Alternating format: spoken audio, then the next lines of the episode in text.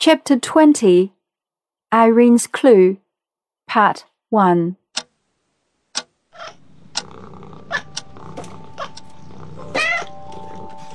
That same morning early, the princess woke in a terrible fright. There was a hideous noise in her room, creatures snarling and hissing and rocketing about as if they were fighting.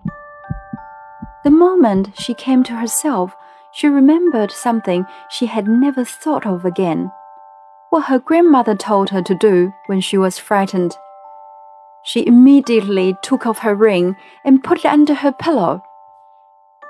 As she did so, she fancied she felt a finger and thumb take it gently from under her palm. It must be my grandmother, she said to herself, and the thought gave her such courage that she stopped to put on her dainty little slippers before running from the room. While doing this, she caught sight of a long cloak of sky blue thrown over the back of a chair by the bedside. She had never seen it before, but it was evidently waiting for her. She put it on and then, feeling with the forefinger of her right hand, soon found her grandmother's thread, which she proceeded at once to follow. Expecting it would lead her straight up the old stair.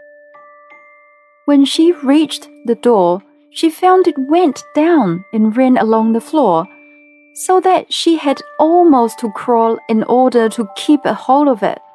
Then, to her surprise, and somewhat to her dismay, she found that instead of leading her towards the stair, it turned in quite the opposite direction. It led her through certain narrow passages towards the kitchen, turning aside ere she reached it, and guiding her to a door which communicated with a small backyard. Some of the maids were already up, and this door was standing open. Across the yard, the thread still ran along the ground, until it brought her to a door in the wall which opened upon the mountainside.